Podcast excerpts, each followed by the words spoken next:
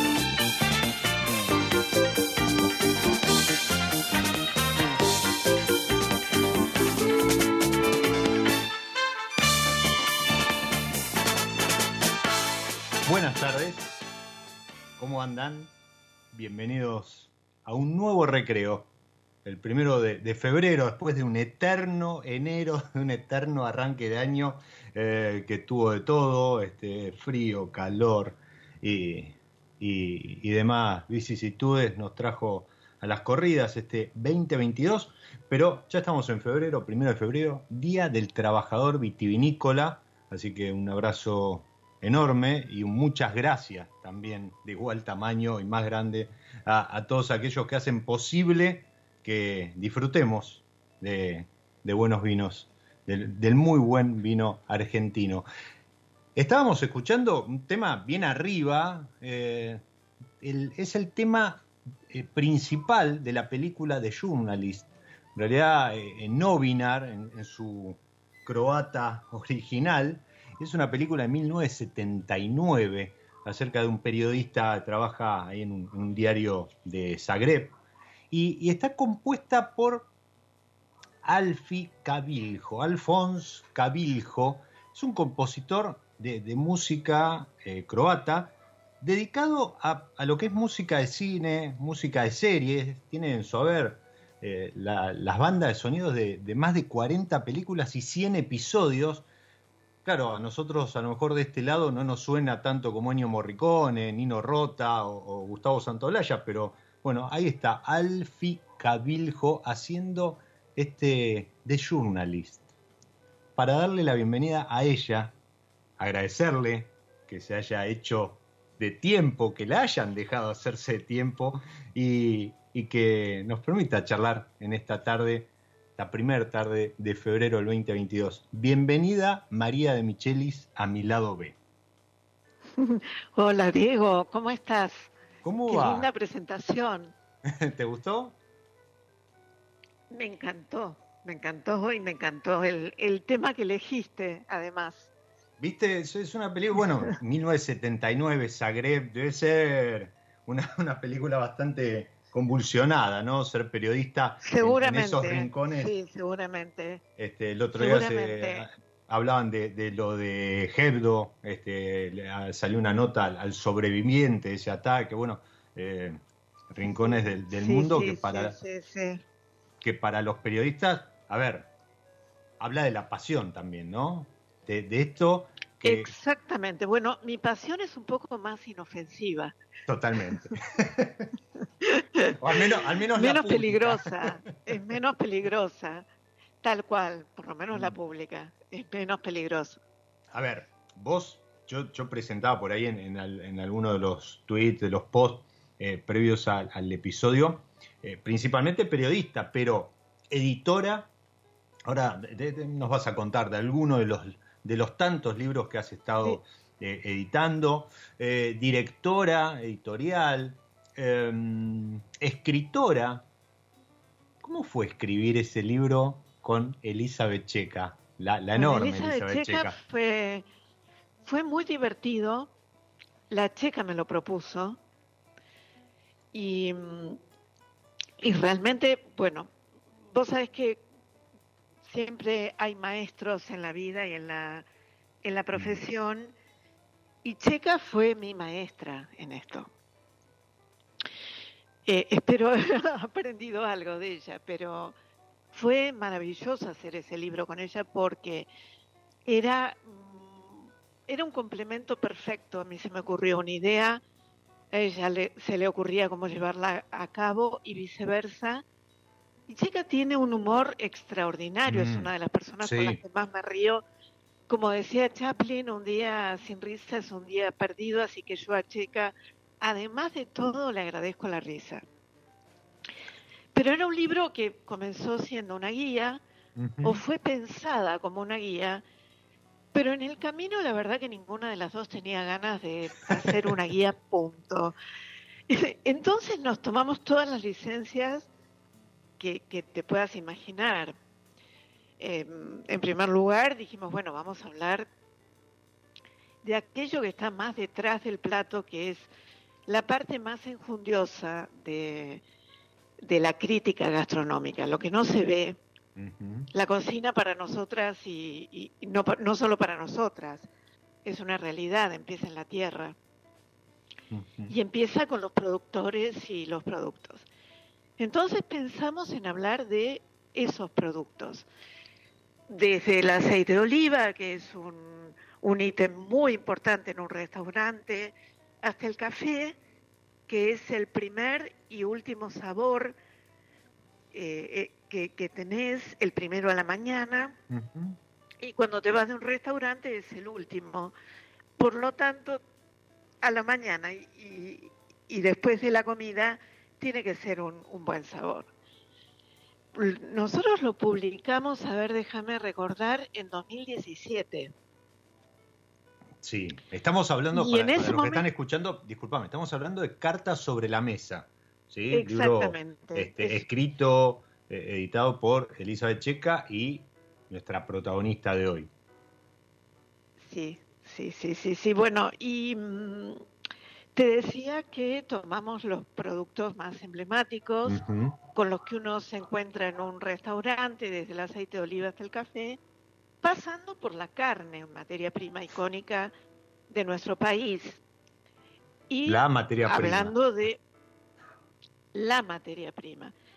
Pero en ese libro hablábamos de temas como el feedlot, hablábamos de la ganadería extensiva versus la ganadería intensiva, hablamos del tema del pescado, el Mm. consumo escasísimo de pescado en nuestro país y da- eh, bueno, ensayábamos algunas hipótesis de por qué.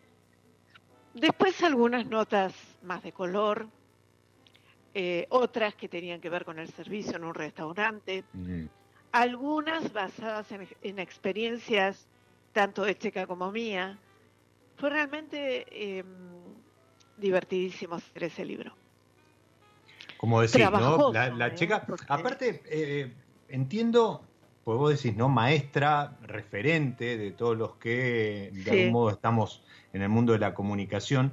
Y de, una, de una estirpe, de una raza, eh, que te, iba a preguntar, hoy, hoy se ha, como se ha, se ha renovado la escena de la crítica gastronómica y, y, no solo eso en, cuanto al periodismo, en cuanto a, los críticos, eh, uno siempre termina evocando a, a eh, Brasco, Vidal Bussi Este, y otros, eh, a Poli también, eh, pero, pero hoy la crítica enogastronómica, vamos a hacerlo un poco más amplia, enogastronómica, también se, se, ha visto este, vapuleada con la aparición de los famosos influencers.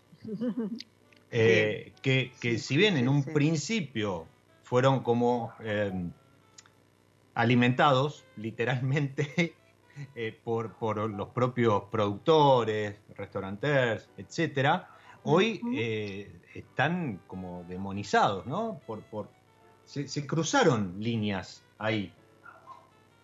Sí, yo diría que más que demonizar, habría que generar reglas mm. del juego un poquito más claras. Ahí va. El influencer es influencer y está bien que quiera ser influencer.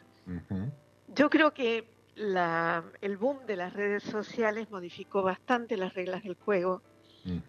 De la comunicación en general, ¿no? Ahí, de la comunicación en, general. Hoy, todos son eh, eh, cronistas, no, no periodistas, cronistas de una realidad, porque en cualquier momento viste aparece un video, un, un tuit o algo informando, comunicando, este, haciendo la crónica de algún suceso.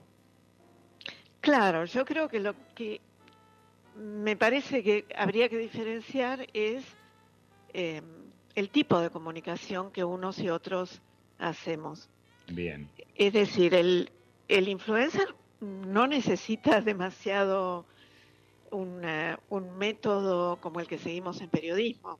En periodismo hay un método, hay un chequeo de la información, hay unas reglas básicas de escritura, hay un método.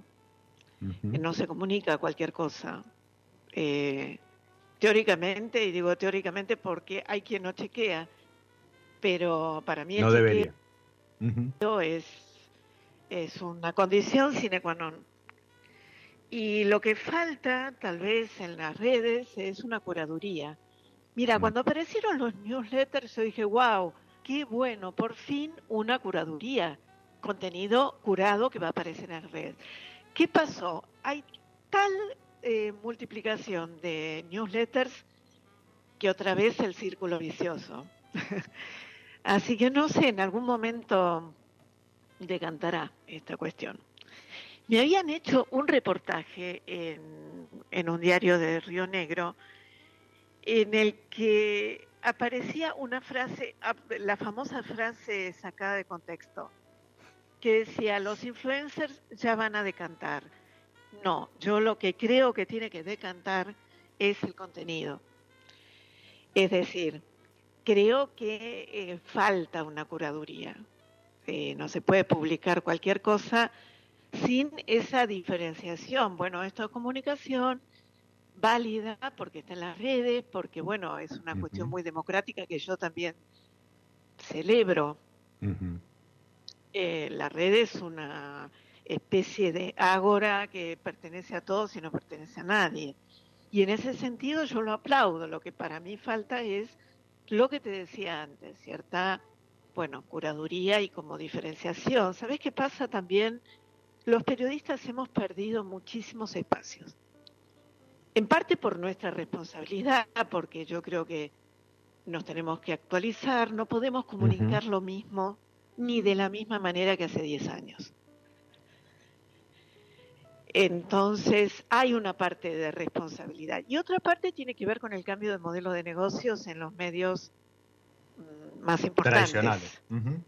Exactamente. En los medios tradicionales hubo un cambio de modelo de negocio que afectó bastante la calidad periodística también. Mm. Se trabaja con un nivel de inmediatez enorme, está el condicionamiento que te marcan los rankings, vos sabés que cada clic es money, entonces hay un condicionamiento del contenido. Y la gente deja de, consumir, y con razón, porque la calidad periodística yo creo que bajó muchísimo. No hay, eh, viste que muchas veces se dice, bueno, la crisis del periodismo, yo creo que es la crisis de los medios. Eh, todavía hay periodistas de raza, em, hay periodistas que, que bucean en, los contenidos no tan obvios, que chequean sus datos, que, apuestan a la calidad. Qué, qué, lindo, ¿no? Esto de distinguir dentro de lo que se conoce o se podría llamar periodismo gastronómico, comunicación, medios, distinguir estos, estos jugadores, ¿no? Em, entiendo que sí, que ahí estamos viviendo bueno, algo como lo que anticipaba Patricio Rey, esos redonditos de ricota, ¿no? Noticias de ayer. Está la ubicuidad, la inmediatez, hace que cuando vos fuiste al, medio tradicional, al noticiero tradicional, al, diario tradicional, ya estás leyendo algo que para vos es viejo, entonces sí, obviamente no, no te llama la atención. Ayer leía, por ejemplo, eh, en esto de, cómo juegan los grandes medios, ¿no?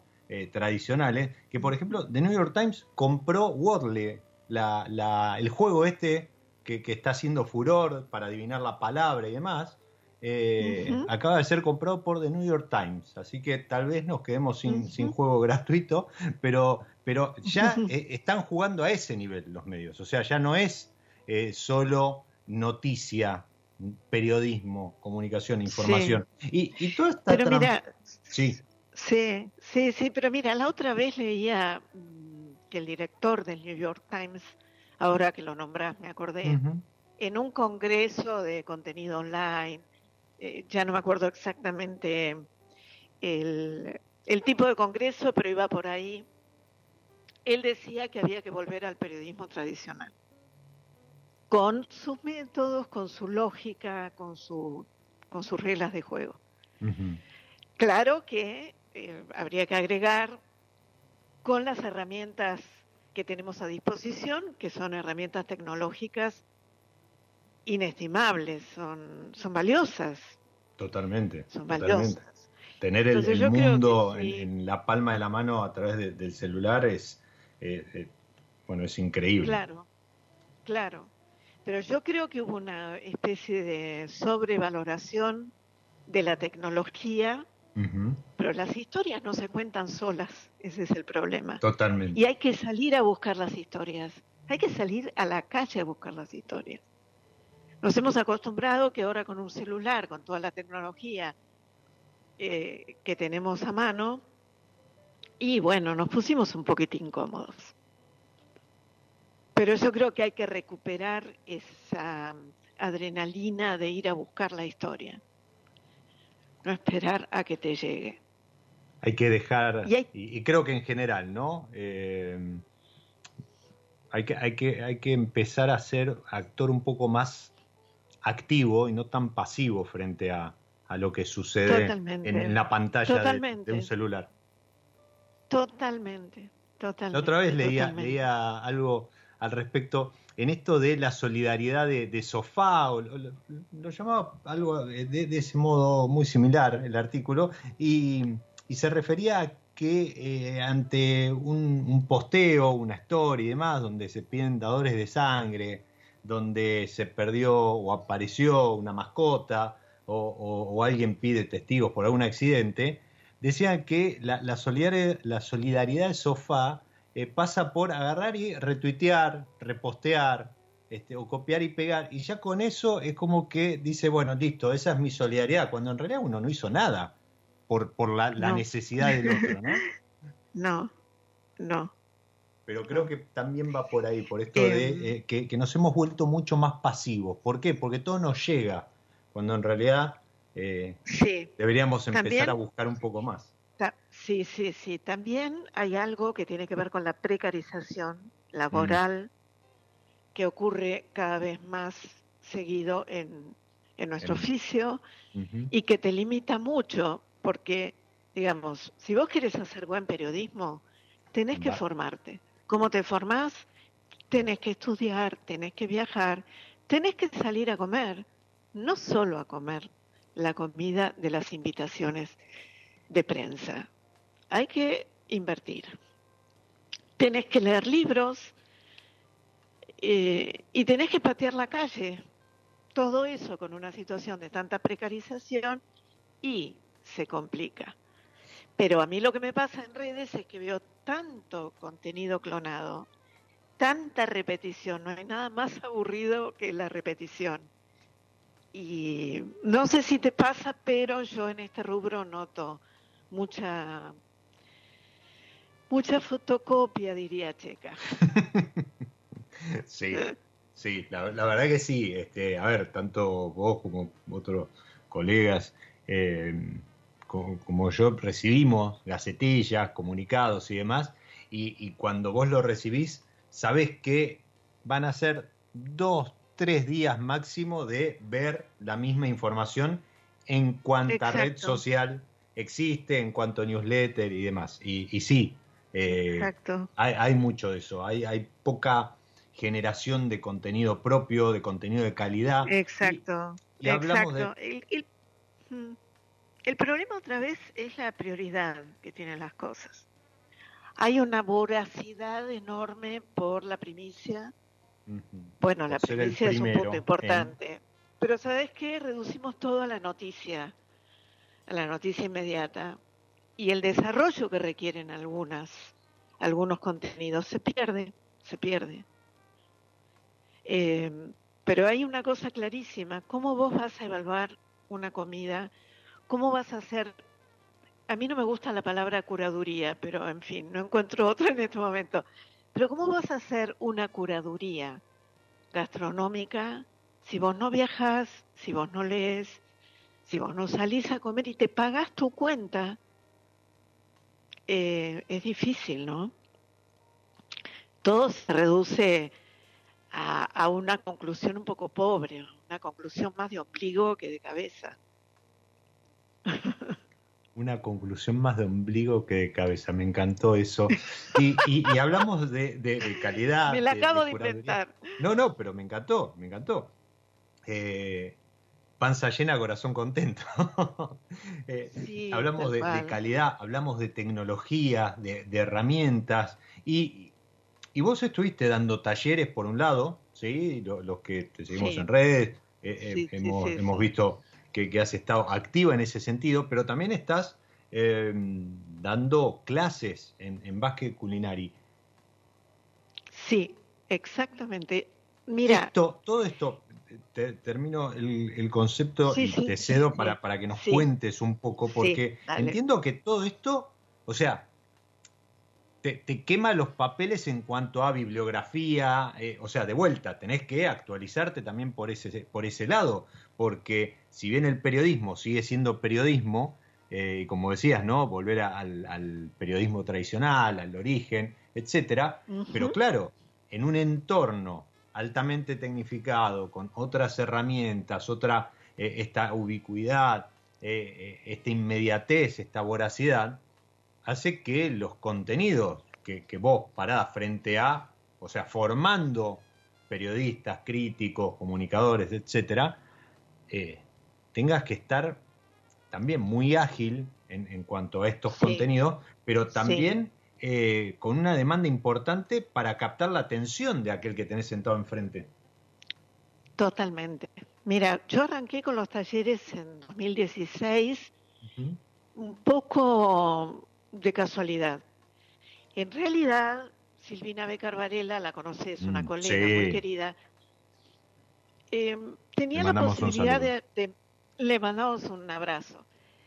Eh, tenía la posibilidad de armar talleres en revista anfibia en ese momento, a instancias de la UNSAM, bueno, era muy interesante. Silvina mm, me propuso acompañarla. Bueno, yo acepté, empezamos con los talleres, se corta esa posibilidad en anfibia después de un año. Y mm, bueno, le propuse a Silvina seguir de manera particular, eh, Silvina quería talleres online, a mí me gustaba la modalidad presencial, me gusta mucho el cara a cara, soy bastante histriónica cuando doy las clases y me parecía muy fría la cosa online. Confieso que me hubiese gustado tener esta charla cara a cara porque doy fe, no solo cuando da clases, en cualquier charla, en cualquier momento vos te la cruzas a, a María y es un, es un placer verla conversar. sí, porque bueno, me, gusta me gusta acompañar con la, con la gestualidad. Sí, totalmente. Eh, a ver, los que somos de gesticular y, histriónicos al hablar, nos sentimos en, en, este mundo virtual un poco como no este contenido, pero sí, pero sí. Eh, sí, pero aparte, mira, yo yo daba los talleres presenciales en mi casa, tengo un living grande, eh, muy acogedor, con una biblioteca enorme. Tengo al lado la cocina, que también es grande. Es una cocina en la que se han hecho un montón de producciones gastronómicas, después te cuento. Bien. Entonces, nada, de repente estaba hablando de algo y iba a la cocina, traía unas especias, comprendés, descorchaba vinos eh, para brindar al final de cada clase. Qué lindo. Muy lindo, muy lindo. Digamos que para mí, como el, el aprendizaje nuestro sin lo sensorial no tiene mucho sentido, yo echaba mano de absolutamente todo lo sensorial, no solo la idea era dar un marco teórico, sino ejemplificar con, con alimentos, con bebida, con, en fin, con libros, ¿no? El, libro material, no virtual. Entonces yo pensé que no iba, que nunca iba a dar un taller online. Pero pasaron cosas, digo. yo tenía un taller presencial el 13 de abril del 2020 era el primer taller del año. Imagínate que no lo pude dar, eh, devolví el dinero, pero empezaron a llamarme de otros países de Latinoamérica y otras personas de Argentina. Y bueno, me encontré con que tenía 30 alumnos de Colombia, de Venezuela, de Nicaragua, una argentina viviendo en Estados Unidos, otra en España, otra en Francia, otra en Italia, gente de Perú, de Brasil, en fin, de Chile, de Uruguay.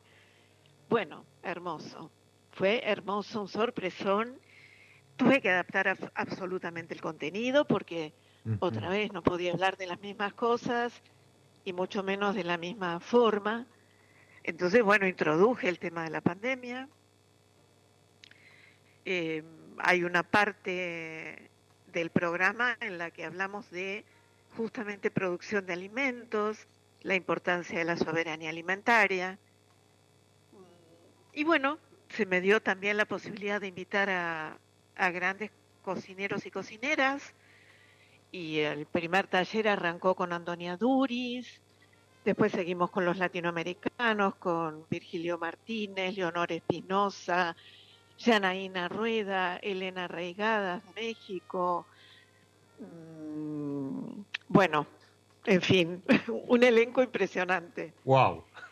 Y mm, el año pasado, bueno, el coordinador del máster de comunicación y periodismo gastronómico del Basque Culinary Center, sabes que es una institución muy prestigiosa mm, que está en el País Vasco. Referencia de referencia absoluta, de referencia absoluta. Bueno, este máster era nuevo, se estrenó el año pasado en octubre. Y a mí me habrán llamado en junio. Bueno, arranqué em, a diseñar una materia de cero, una materia que no existía.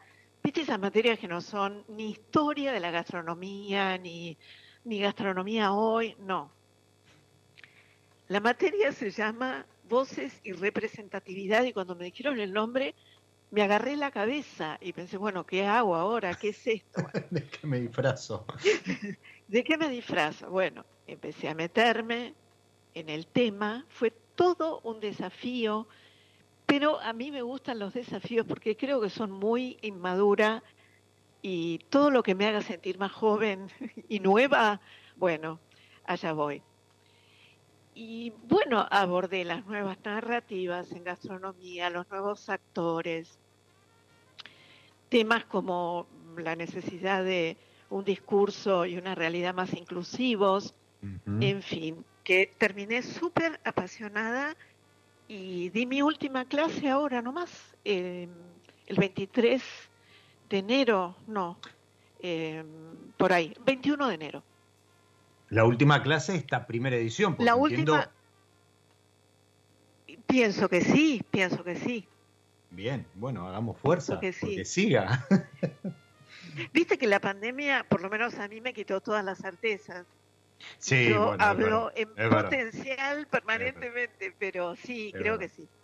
Creo que Yo creo que igual le trajo este tipo de cosas, ¿no? O sea, recién vos hablabas de, incorporar a un taller que vos dabas en el living de tu casa a figuras de, la cocina de, regional y, del mundo que, de otra forma, digo, a lo mejor en su paso por Buenos Aires se podrían haber acercado y más, pero, pero hubiese sido imposible. Eh, yo agradezco, bueno, hoy nos está operando el Vasco, le, mando un abrazo, eh, pero Nacho eh, de, Radio Mon con, con ese momento Ezequiel se pusieron la radio al hombro, armaron consolas eh, en, sus respectivos domicilios y, sin mediar ni, ni, una semana continuaron con la emisión de todos los programas.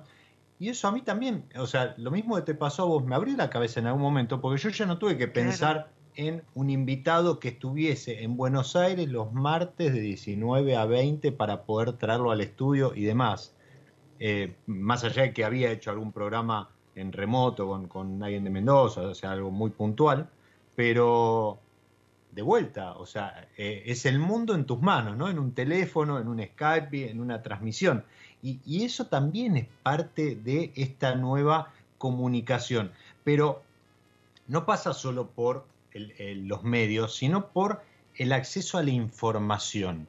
Y, para los que están ahí del otro lado, eh, sepan que em, María, ahora vamos a hablar también de, lo que fue el gourmet en su momento, lo que es hoy, de solo por gusto, ¿sí? no dejen de pasar por ese sitio porque eh, van, a tener eh, contenido de calidad y, ni hablar del equipo, del equipazo de colaboradores que, hay detrás.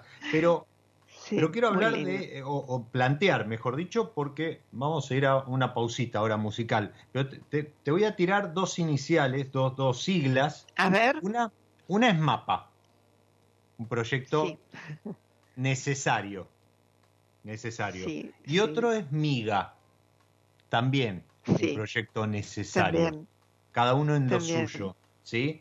Los dejo ahí en suspenso. Vamos a hacer una pausa dentro de esta pausa. Vamos a, dejar también que María relaje. Este, se bajó un avión ayer eh, en, en este 2022 que la tiene entre lo virtual y lo este, analógico de un lado para otro.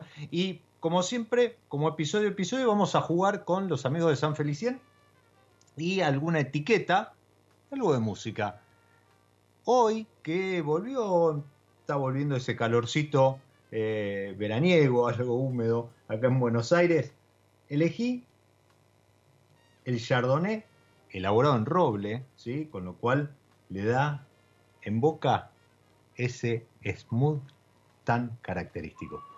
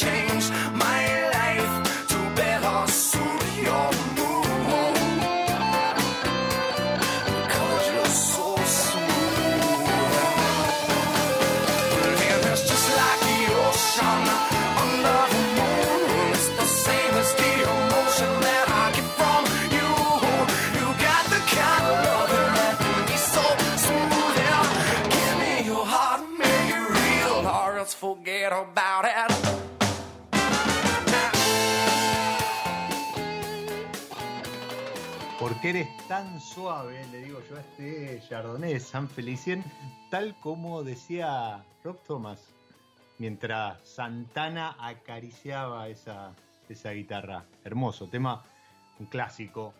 Clásico como el periodismo, como todos, este, todos estos temas que estamos charlando, con, con María, una apasionada. Se, se, definió así en el arranque. Y, y recién le, tiraba dos siglas que yo conozco, sé que hay detrás, y cada uno en lo suyo eh, son, son muy necesarias.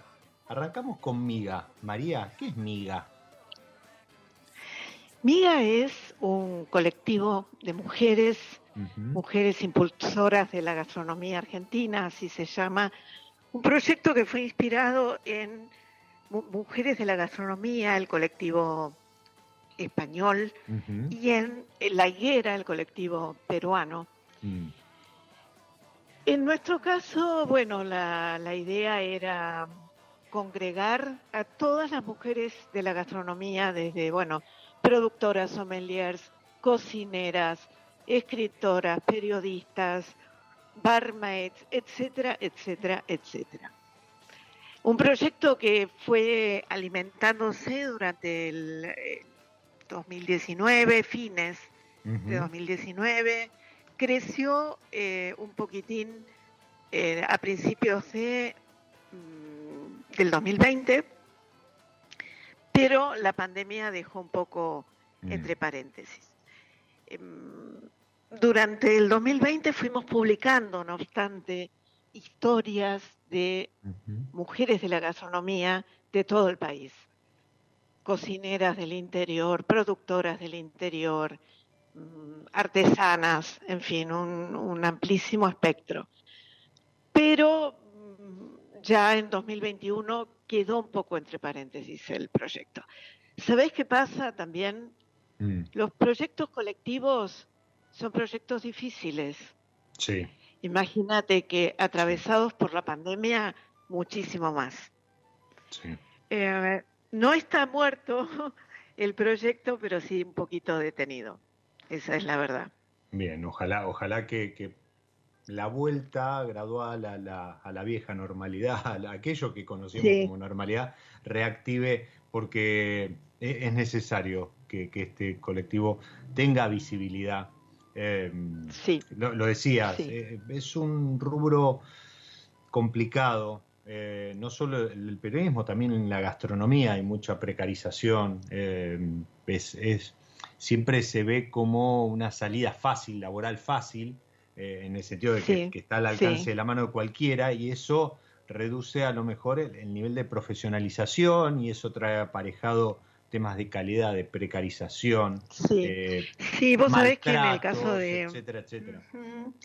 En el caso de las mujeres, la necesidad de visibilización de su trabajo y la necesidad de equidad en las reglas de juego es fundamental. Totalmente. Y, es, y sin embargo es escasa. Queda muchísimo trabajo por hacer, ¿eh? pero muchísimo. Digamos que recién, bueno, se han logrado pequeñas cosas, pero la estructura sigue siendo patriarcal, la estructura de las cocinas mm. es vertical, tiene una organización de, casi como militar en un punto, en las cocinas que vienen como de la vieja escuela, Pero bueno, por otro lado, también en pandemia nos encontramos con la apertura de un montón de locales manejados por mujeres, mujeres algunas propietarias de su local, sí. muy buenos. Entonces, bueno, me parece que algo está cambiando. Sí, totalmente. ¿eh? Mira, yo cuando, cuando me, encuentro con, con, este tipo de situaciones, eh, lo, a ver, lo hago con, con, este tipo de situaciones, pero también eh, de lo personal, me paro y por un momento hago una pausa y miro hacia atrás, hacia un año atrás, dos años atrás, cinco años atrás, diez años atrás. Y te empiezan a caer fichas de pequeñas cosas que fueron cambiando. Y, creo que hoy hablar de darle visibilidad ya es algo enorme. Eh, pero además, cuando se empieza a generar ruido, bullicio, ¿sí? Eh, creo que, que, suma, suma en el sentido de que se ponen las cosas arriba de la mesa y se abre el debate y, la discusión y la gente habla sí, Sí. Mira, lo que antes se decía en susurros, ahora se grita. Cuando se decía. Eso ya, sí, cuando se decía, ahora se dice y a veces se grita, con todo lo que grita, ¿no? O se dice alguien escucha. Exacto. Está, muy bien. Exacto. Está muy bien. Exacto. Y otro proyecto eh. necesario, lo decía cada uno en lo suyo, al igual que Miga, es MAPA.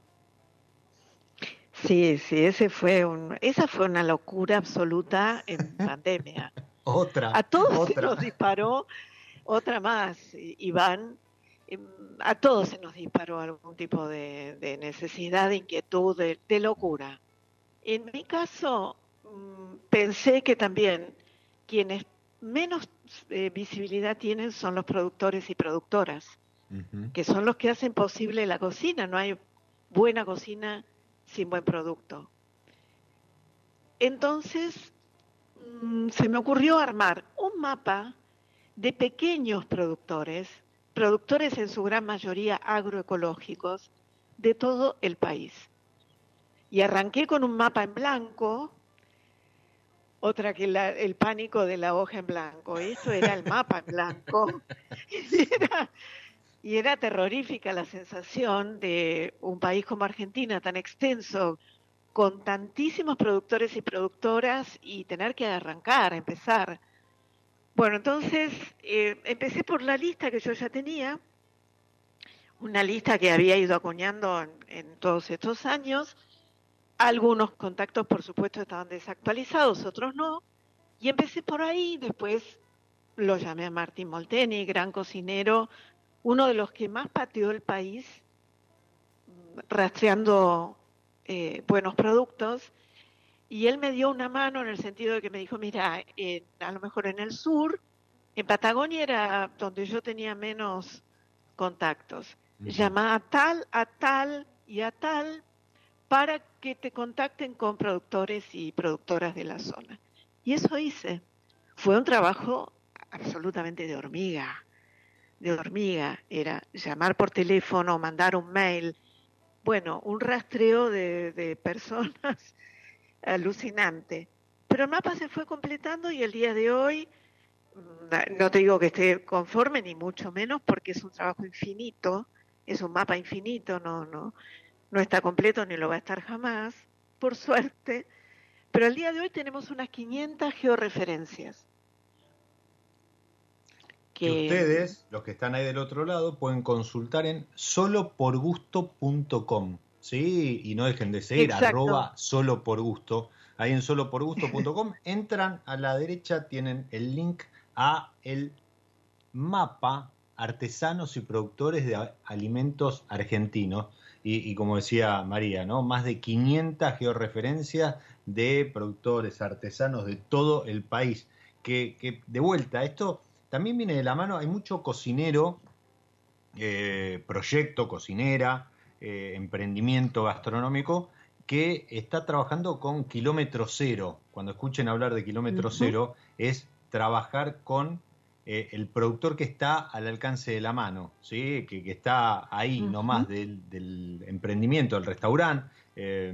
no sé, hablaba con los chicos de Fierro eh, hace en el primer este, episodio del año, si no me equivoco, y, también ellos como que tienen ahí en Valencia una, una comunidad de eh, productores, de, proveedores que, que, los atienden y, les brindan materias primas para, para su restaurante, sus proyectos. Pero acá en Argentina también se está empezando a, a manejar con, con, este concepto de kilómetro cero. Bueno, el mapa del que estaba hablando María es una muy buena em, referencia, muy buen punto de partida si vos tenés un emprendimiento, si, si no sé, este, estás trabajando con viandas, porque la pandemia también hizo que, mucha gente se reinventara y demás. Bueno, consultalo porque a lo mejor te puede llevar ahí datos eh, eh, cerca de tu ciudad, de tu localidad, de, tu lugar donde estás emprendiendo, que puede ser muy útil para vos y para el productor, bueno, ni hablar, ¿no? Sí, sí, sí, mira, hay desde mieles, quesos, carne, pescados, mm. mariscos, lo que se te ocurra, harina de algarroba, eh, tomate de árbol. Que además seguramente hay, muchos de esos productos que a veces cuesta encontrar en las grandes ciudades, ¿no? o mejor dicho, cuesta encontrarlos de calidad. Exacto, exacto. Exacto. Eso, eso está, está, muy bueno. Bueno, ya saben, mapa. Y por otro lado, Miga, que está en pausa, pero vamos a hacer fuerza entre todos y entre todas para que vuelva a cobrar impulso. Eh, Ojalá. Eh, junto con, la nueva normalidad. Yo hablé de solo por gusto, de, solo por gusto este, punto com, pero antes de eso, vos estuviste detrás de elgourmet.com. El Gourmet, como todos saben, este, fue, un canal eh, de, cable, bueno, hoy sigue siendo parte de un grupo, creo que eso a lo mejor lo, ha, lo ha regionalizado aún más, y, pero, pero antes el Gourmet uno entraba y era, era como entrar a la cocina de casa, ¿no? Este, con, con, recetas, con, con saberes, con, recomendaciones, con, con cocineros, cocineras, sommelier, etcétera, eh, que a lo mejor nos cruzábamos en la calle. ¿Tanto cambió la gastronomía? ¿Tanto como el gourmet.com o el gourmet? Yo creo que sí, que cambió muchísimo, muchísimo la, gastronomía y, hablaste de un proyecto que para mí fue maravilloso, que me dio muchísimas satisfacciones, como fue la, revista El Gourmet. Em, yo arranqué en 2005 en esa revista y la última edición fue en agosto de 2015. Eh, y fue una revista que marcó en, en aquel momento un antes y un después.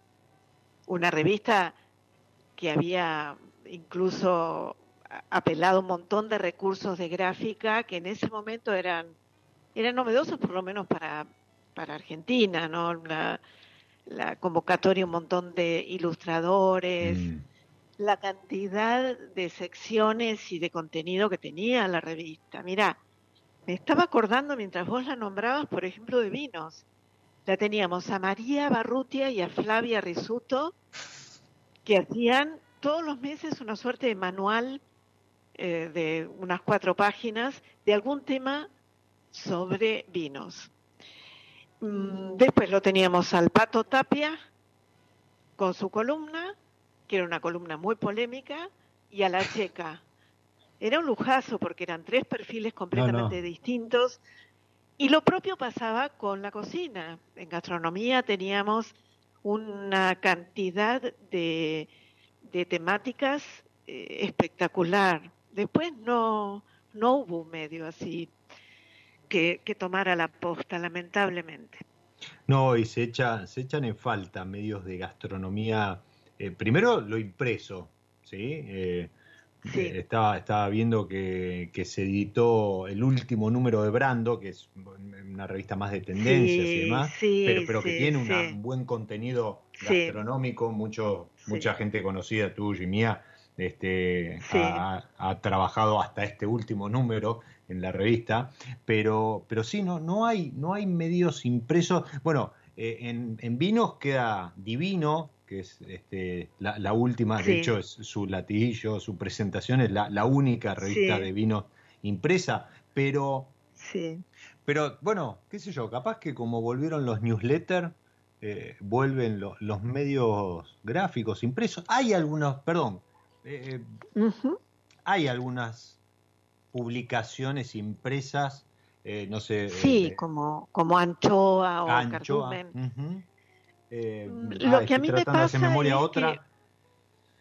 Lo que a mí me pasa es que no veo ninguna que tenga una variedad de contenido y, una, una cantidad de géneros como, como el gourmet. En el gourmet teníamos crónica, mm. columnas, entrevistas, reseñas, crítica, en fin, eh, crónicas de viaje.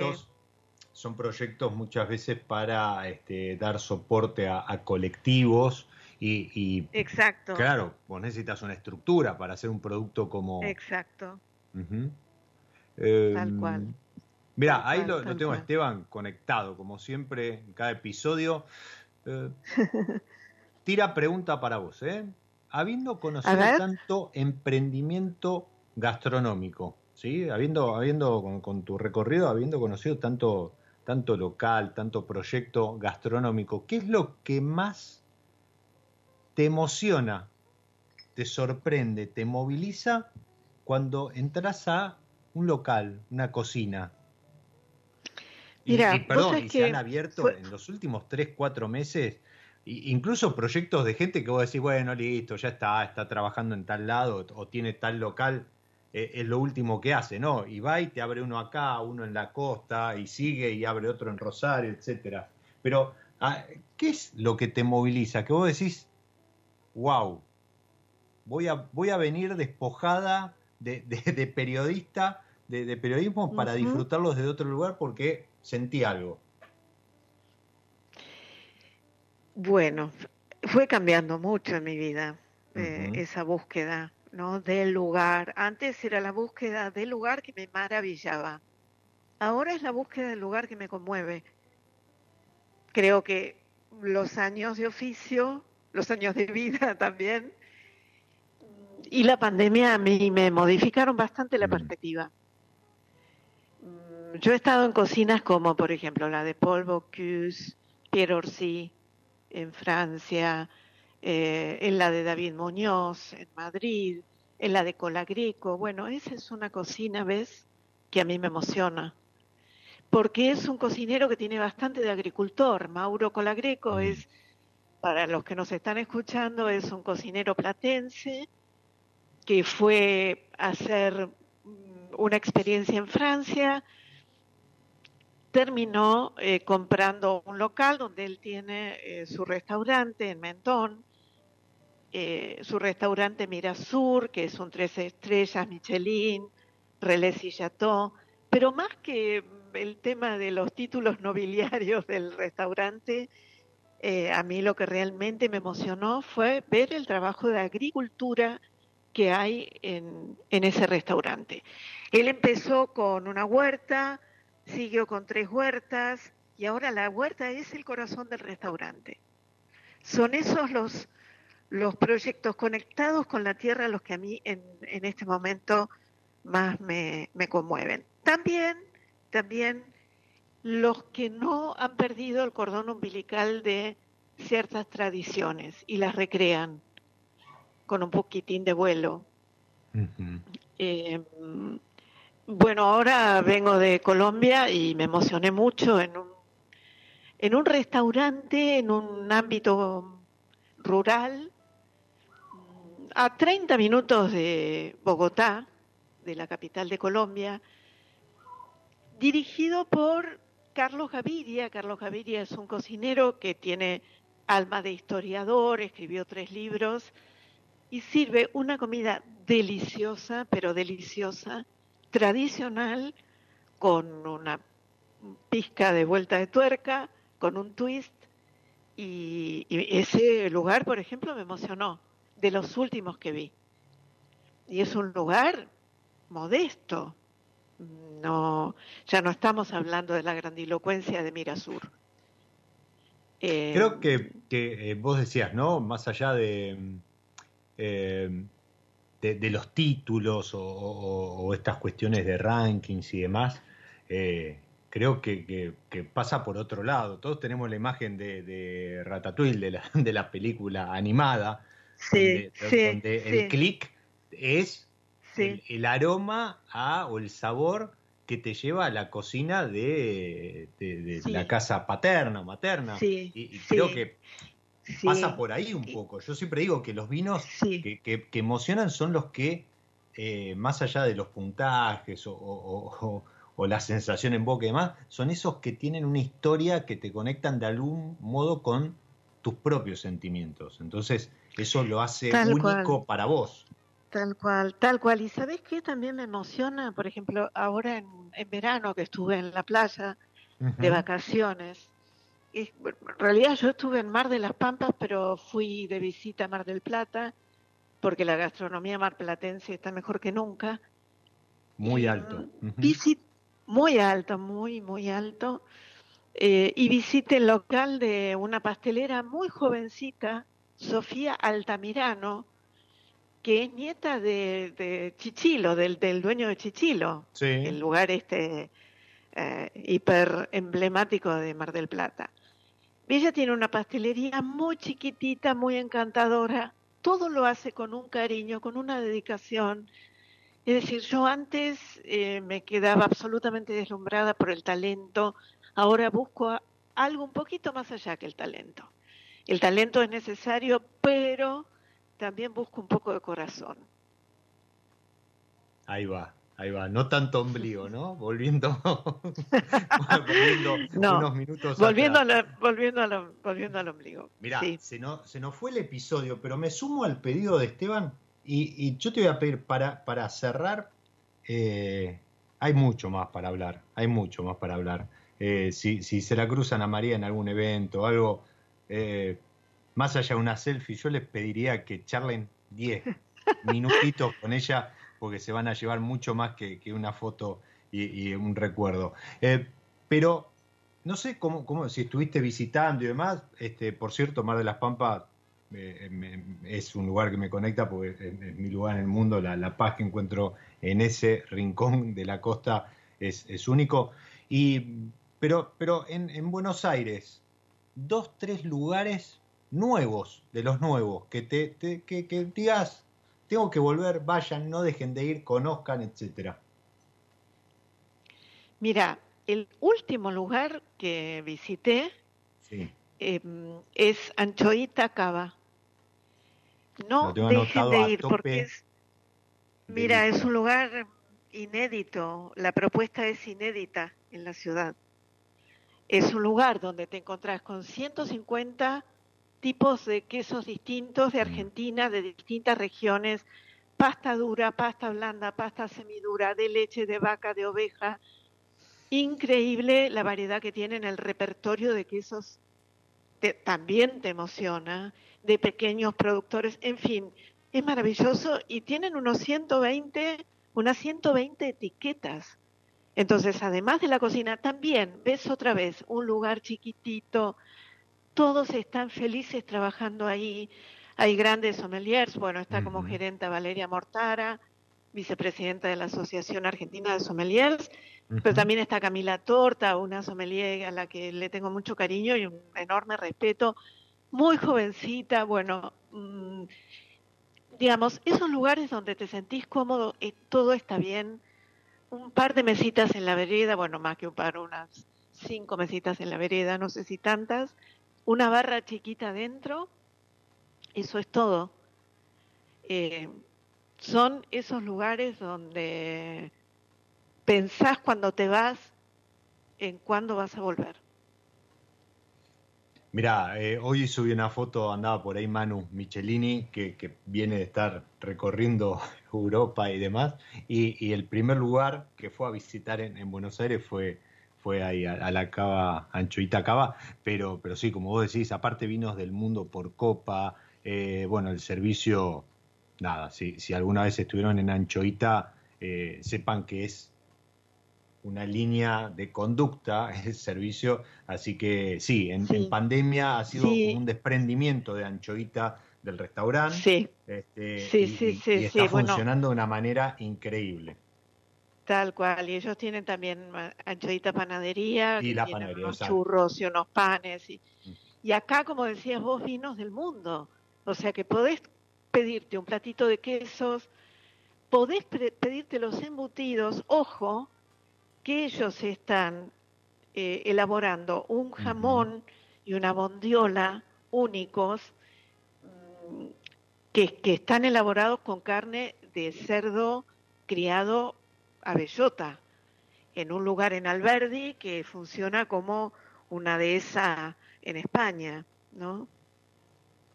Eh, son esos lugares que marcan un poco la diferencia y en los que además te sentís tan tan bien y el servicio es tan impecable, pero al mismo tiempo tan cálido que te da muchas ganas de repetir la, la experiencia y de recomendarlo. Es muy difícil ¿eh? recomendar lugares. Quiero muy decirte difícil, muy difícil. que es pero, lo más pero difícil mirá, del mundo, porque puede fallar, porque ese día el servicio no estaba bien, o faltó el bachero, o faltó X, jefe de cocina enfermo, en fin. O uno no estaba bien también, ¿no? Este, hay, hay que también darle, darle esa, esa oportunidad al lugar, al vino, Sí, al queso, sí, a la comida. sí, Uno, uno no siempre O- está de humor como para, o de ánimo para, para disfrutar lo que se merece un lugar como Anchuita acá. Miren, te- Esteban pidió dos, yo sumé uno más, tres, pero María tiró el lugar que vale por tres, así que ya tienen ahí a dónde ir después de que ya, nada, termina mi lado B radio. María, gracias por esta charla, por el tiempo, por haberte hecho la pausa para, para pasar por, por el programa. de verdad fue un placer, Diego. Gracias a vos. Y los que están ahí del otro lado, como siempre les digo, también gracias por habernos acompañado, como Esteban y, y tantos otros que se suman episodio a episodio. Soy Diego Migliaro, este es mi lado B y les deseo que disfruten. Chao. Nos encontramos en cualquier momento en otro episodio de Mi lado B.